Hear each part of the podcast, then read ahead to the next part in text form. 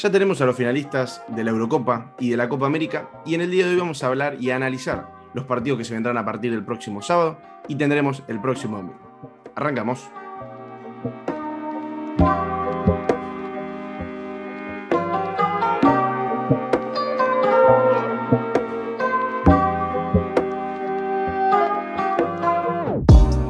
Hola a todos, hola a todas, bienvenidos una vez más al podcast de Lado Fútbol, bienvenidos una nueva semana Bienvenidos a un nuevo episodio en el que vamos a estar analizando el tramo final de la Copa América, el tramo final de la Eurocopa. Ya tenemos a los finalistas.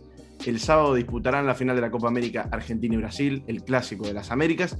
Y el domingo tendremos en Wembley otro clásico impresionante entre Italia e Inglaterra.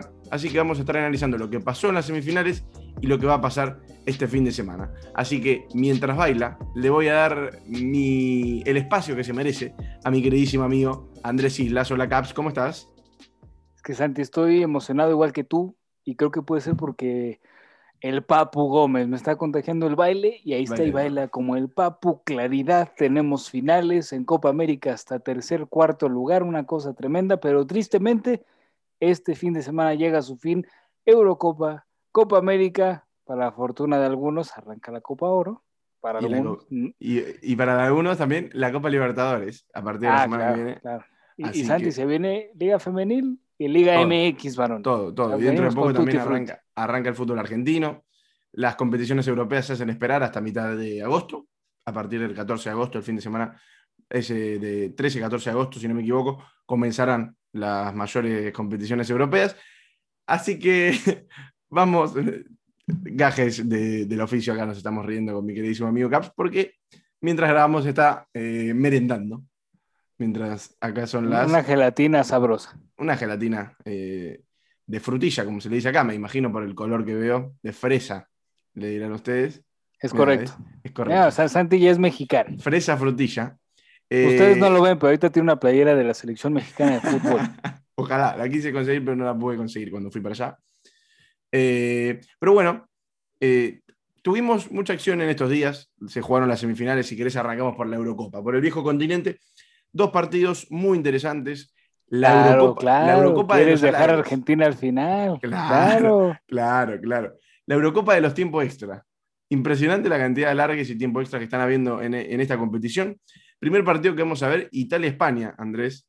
Eh, partidazo un 1 a 1 que termina ganando Italia por penales. Santi, de lo que mencionas como dato ya es la Eurocopa con más Exacto. tiempos extras. Llegamos a siete con el Inglaterra frente a Dinamarca. El récord estaba en 1996 y 2016. Ojo, con cinco. Por ahora ya se superó con dos, una cosa increíble, hay que aplaudirlo. Y quiero destacar, Santi, este partido creo que para los aficionados del fútbol este encuentro fue de lo mejor.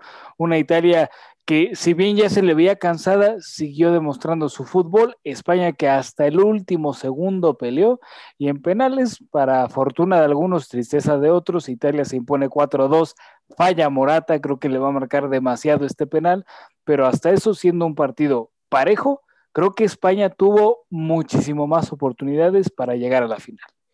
Sí, sí, sí, coincido plenamente. Eh, eh, también vi mucho eh, en las redes sociales y vi muchos también periodistas españoles comentando al respecto, muy orgullosos del gran rendimiento que tuvo esta selección en esta Eurocopa, de la mano de Luis Enrique, que fue muy criticado eh, en su convocatoria, porque decía que había un cambio generacional.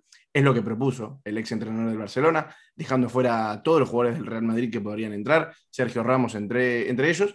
Y yo creo que él fue demostrando dentro del campo de juego la idea que tenía, que quería plasmar, y los jugadores. Y yo creo que, por ejemplo, Pedri es el encabezado y el abanderado de ese cambio generacional de la selección de España, junto a Dani Olmo, por ejemplo. Y sabes que Santi, algo curioso con lo que mencionas, mucha gente, amigos míos, aficionados, ¿no? Al Real Madrid, pues ya de repente los escuchabas, no, ojalá pierda España. No, hombre, España tiene que perder, no tiene manera en la cual pase a la siguiente fase. Y creo que es una Eurocopa excelente por parte de Luis Enrique, que insisto, priorizó el tema del grupo, por eso no lleva a los del Real Madrid. Ramos no estaba al 100. Ah, decían que en los penales Ramos hubiera visto. Bueno, probablemente se hubiera visto, pero también probablemente hubiera fallado. No sabemos qué hubiera sucedido. Y por último, creo que querer que pierda una selección por el hecho de que Luis Enrique no haya convocado a jugadores del Madrid, mm, yo creo que no, no va del todo bien porque al final de cuentas España jugaba algo y lo hacía bien. Sí, sí, sí, coincido plenamente. España fue superior a Italia. España fue, yo creo que el equipo que mejor partido le hizo a la selección italiana, a la selección de Mancini, le propuso muchísimo, presionó muy alto, eh, lo hizo sufrir mucho a Italia que una Italia que arrancó arriba en el marcador, pero España pudo eh, meterse en partido con ese gol de Morata, una gran, gran jugada, una gran pared ahí con Dani Olmo, que terminó eh, rematando el jugador que después en la tanda de penales termina errando y siendo uno de los marcados por, ese, por esa gran derrota que tuvo la selección española. Santi, tremendo lo de Unai Simón. Impresionante, impresionante. La verdad, le tapó la boca a todos, nos tapó la boca. Después de ese error, yo creo que fue no sé, si no fue lo, que mejor, lo mejor que le podría haber pasado equivocarse de esa manera, porque después sintió el orgullo de poder redimirse en frente de toda la gente en, esta Eurocopa. No voy a decir que fue bueno, pero eh, fue, la verdad que le, favoreció, se podría decir también.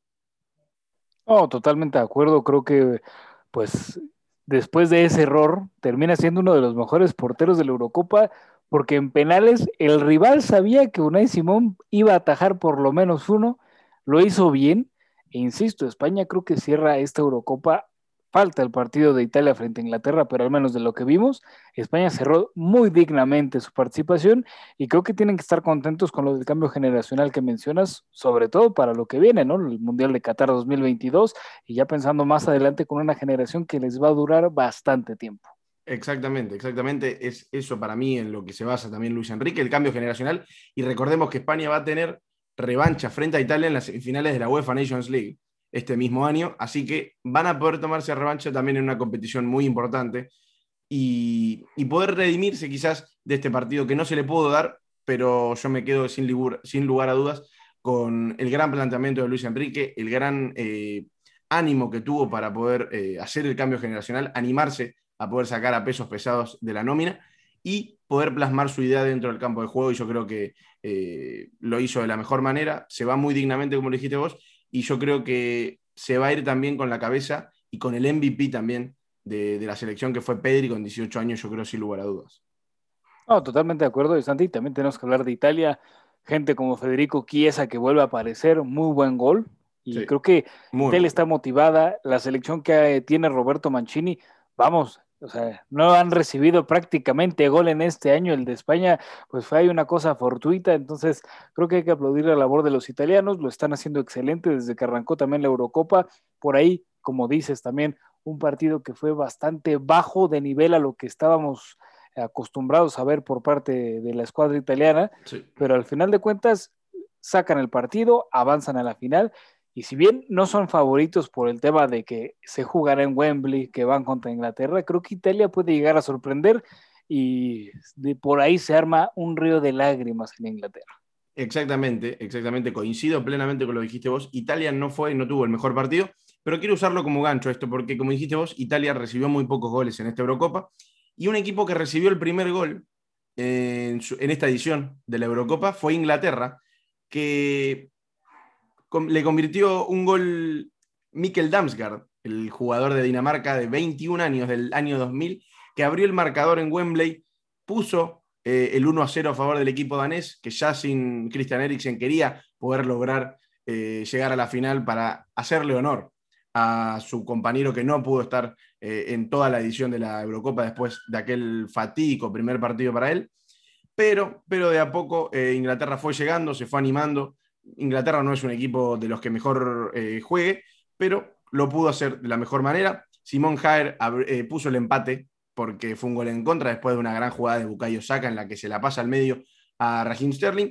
Y después Harry Kane de penal, fallando el penal, pero convirtiendo el rebote, puso el 2 a 1, un penal polémico, muy polémico, en el que yo estas cosas no las entiendo, Caps, eh, que no se haya ido a revisar el bar, porque dudoso como mínimo era.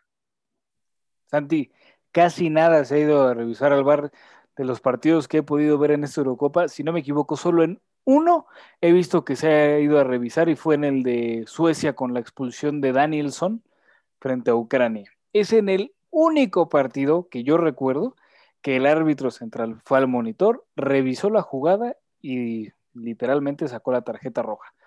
Este tipo, yo creo que de faltas se tendrían que revisar sí o sí porque es penal, afecta directamente en el resultado y en teoría el VAR está para decir posible penal, revísalo.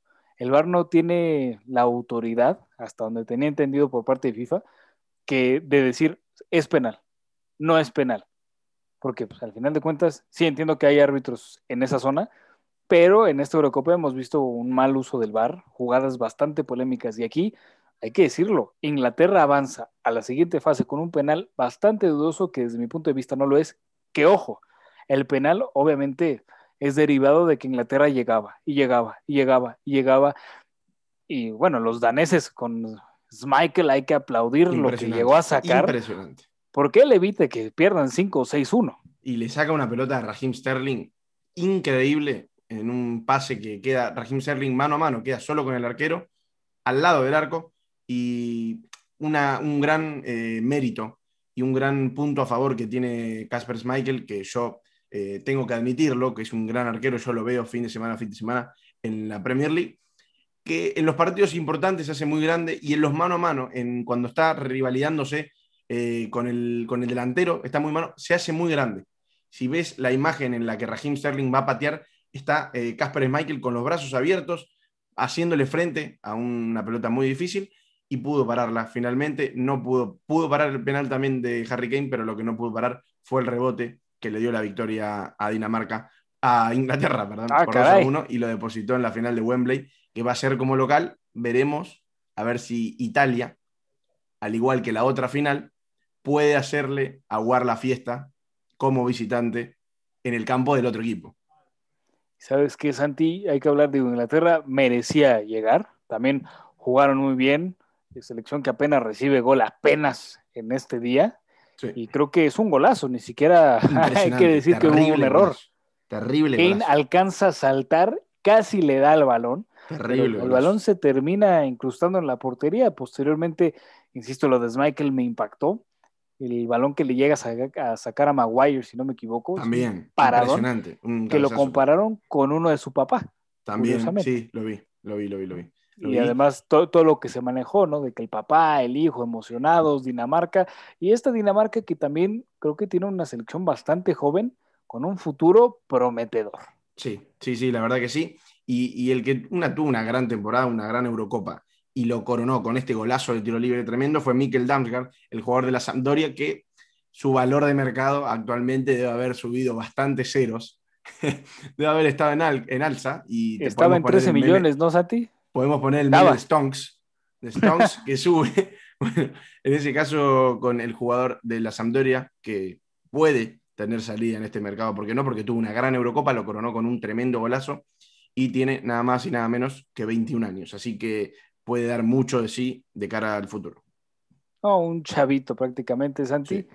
Y Santi, llegamos a una final. Tristemente se acaba este torneo que la verdad lo, disfrutamos bastante, creo que todos los aficionados al fútbol. Y te pregunto, pronóstico. Dímelo.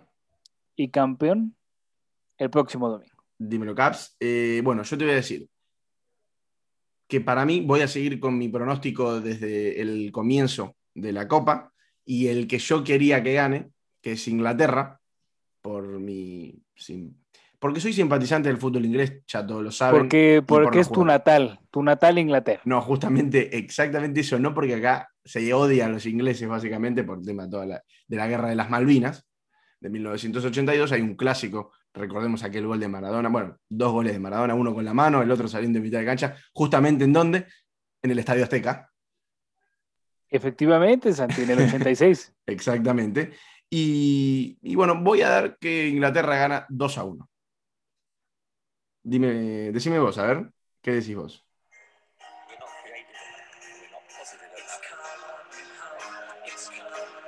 sí, it's coming home. Yeah.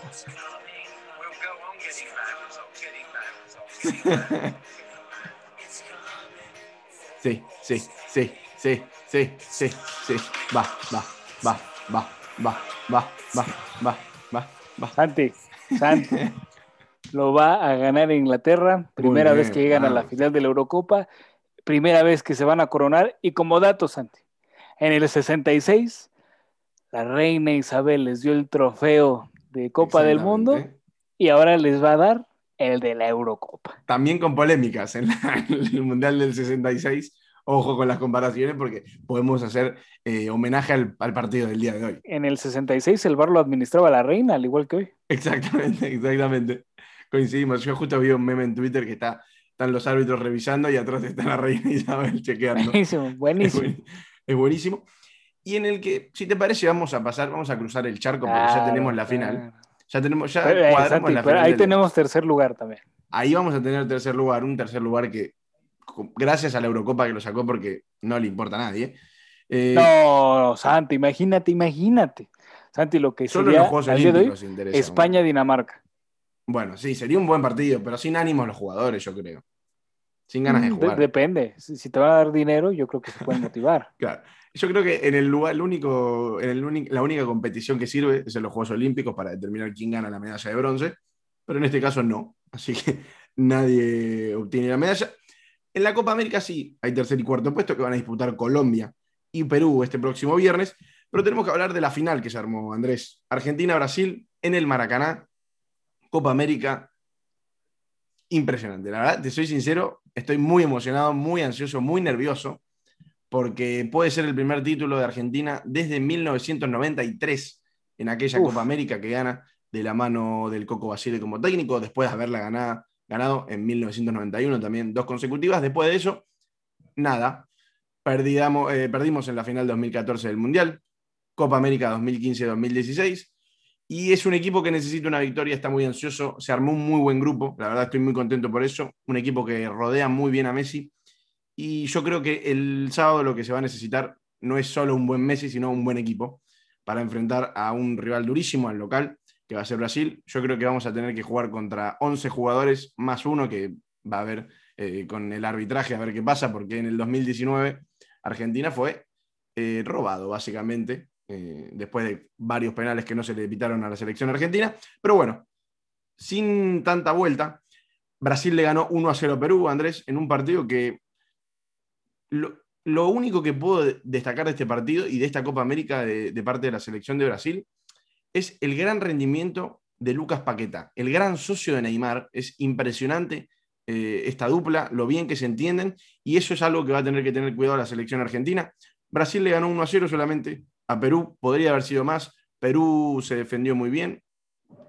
Pudo también haber metido, tuvo una jugada muy polémica sobre el final en una mano de Thiago Silva que le pega con el codo, básicamente, dentro del área que no también, tampoco fue revisada por el VAR. Pero bueno, Brasil se, se metió merecidamente, yo creo, en la final de la Copa América. Y no sé qué opinión tenés vos acerca de este gran equipo y acerca de la final contra Argentina. Qué feo me quitaste tan rápido a mi Perú, mi selección peruana que creo que mereció un poco más. Tristemente se enfrentaron a Brasil, lo sacan rápidamente. Ese tercer lugar veremos quién se lo lleva, si Perú Colombia, pero ya enfocados en la final, mi Santi. Lo de Brasil se esperaba, ¿no? Una selección que es súper poderosa, no únicamente poderosa, lo hacen excelente. Paqueta creo que ha dado muy buen torneo. Neymar, si bien no me ha encantado, porque creo que puede dar muchísimo más considerando el jugador que es, creo que se ha combinado muy bien precisamente con el propio Paqueta. Y creo que Brasil, sin lugar a dudas, es serio candidato al título. Sin embargo, del otro lado tenemos a una Argentina que yo creo se va a llevar el campeonato por el hecho de que Messi ya lo necesita. y ya no solamente lo necesita, sino se lo merece. Vimos lo que sucedió en 2015, lo que sucedió en 2016.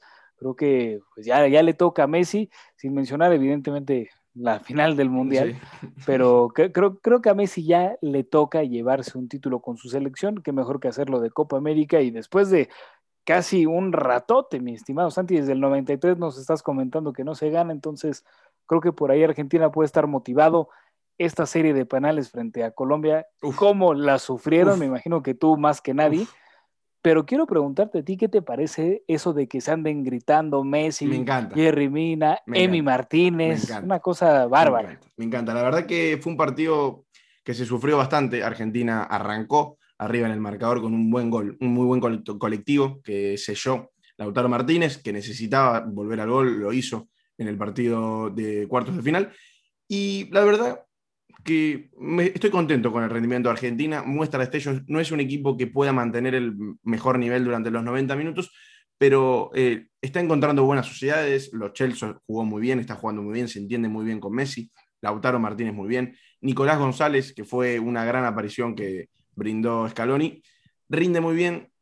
Quizás eh, bajó un poco el rendimiento, pero muy bien también. Y el mediocampo, Andrés, no sé si lo viste, pero Guido Rodríguez jugó como titular, se perfila quizás para ser titular frente a Brasil por el perfil más defensivo que Leandro Paredes y acompañado de un Depol que a mí, la verdad, me encanta. Y pinta también para ir a la Premier, ¿no? Llegué a escuchar por ahí algunos rumores que colocan a Guido en Premier y creo que lo haría excelente. Es un mediocampista, creo que como pocos. Y Santi, el Papu Gómez. Lo del Papu Gómez yo lo quiero poner en alto porque creo que ya no solamente a nivel cancha, sino en vestidor, lo que le aporta a esta selección es, digno de aplaudir. Sí, sí, sí, las historias de Nicolás también en Instagram son fundamentales para ver al Papu Gómez cómo alienta lo que aporta eh, en el vestuario. En este partido no pudo ingresar, no, no tuvo la oportunidad de entrar al campo de juego, pero la verdad que el equipo de Argentina muy bien.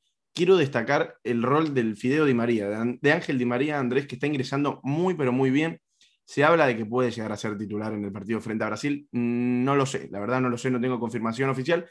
Queda un tiempo todavía, quedan varios días. Y me está gustando cómo está ingresando en el segundo tiempo. Yo creo que puede ser una buena opción, una buena, una buena alternativa, como se puede decir impact player, como se dice en la NBA. Pero bueno, no lo vería con malos ojos también que entre, quizás por Nico González, que está, eh, no está en su mejor momento también, pero es un jugador que le aporta muchísimo a la selección, tanto ofensiva como defensivamente. Y en los penales, justamente lo que me preguntaste vos, para no saltear esa pregunta, me gustó mucho lo que hizo Emiliano Martínez, es impresionante cómo ponía nervioso a los jugadores, porque realmente los ponía nerviosos gritándoles.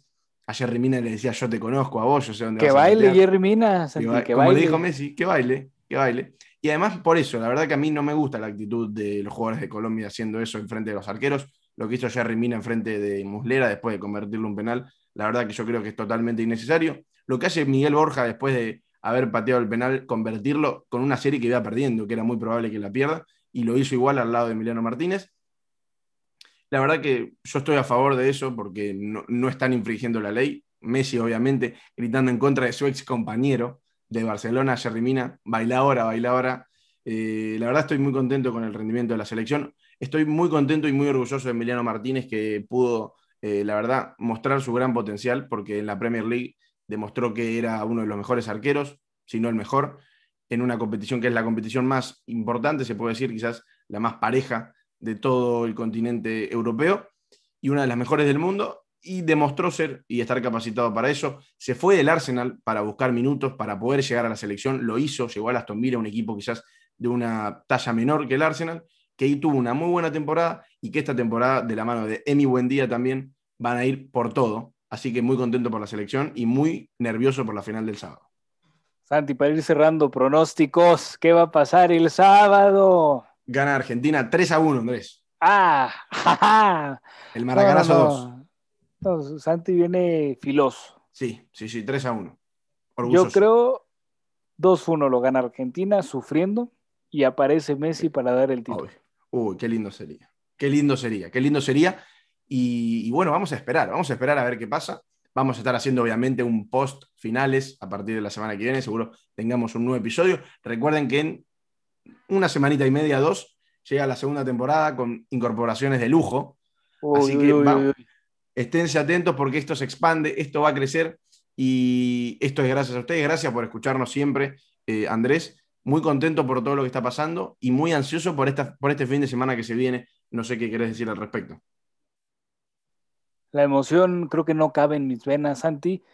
Fútbol de primera, de calidad, porque la Copa América sabemos que arrancó a partir de los cuartos de final. La Eurocopa creo que siempre ha manejado un nivel superior a lo que estamos eh, habitualmente viendo en nuestras respectivas ligas locales. Y creo que hay que aplaudir estos torneos, si bien evidentemente no hay que pedirlos como FIFA que ya quiere que cada dos años los tengamos, sino creo que hay que darle calma, cada cuatro años está perfecto y sobre todo hay que valorarlos y seguir esperando que vengan partidos así, Santi. Exactamente, exactamente. Y a partir, como dijimos, de la semana que viene vamos a estar haciendo el post de tanto de la Eurocopa como de la Copa América, haciendo más o menos un resumen de lo que pasó el fin de semana y haciendo un cierre a estas dos competiciones que tanto nos dieron en estas semanas, haciendo un poco la previa también a lo que puede ser la Copa Oro y la convocatoria que tendrá, también tendremos los Juegos Olímpicos, así que recuerden de escucharnos en todas las plataformas digitales, tanto Spotify, Apple Podcast, Google Podcast, las que sea. Un aviso y un spoiler que les voy a dar, vayan suscribiéndose al canal de YouTube de Lado Fútbol porque se van a venir novedades, estén atentos por ahí. Y bueno, te agradezco Andrés por haberte pasado nuevamente. Santi, como siempre, un gusto, qué buen proyecto tenemos. Y ya, mira, estamos cruzando medio 2021 y seguimos con esto, entonces creo que vamos por buen camino. Sí, la verdad que sí, muy contento. Estamos cerca, quizás de llegar a, dentro de poco, dentro de unos meses, llegaremos un año desde el lanzamiento del primer episodio, en el que Andrés todavía no estaba, pero después se incorporó y le dio todo a este proyecto, a este podcast que tanto queremos y tanto nos gusta. Así que bueno, les agradezco a todos por habernos escuchado, por haber estado cada episodio de este podcast, ya más de 55 episodios. Así que espero que les haya gustado y nos vemos la próxima. Chau, chau.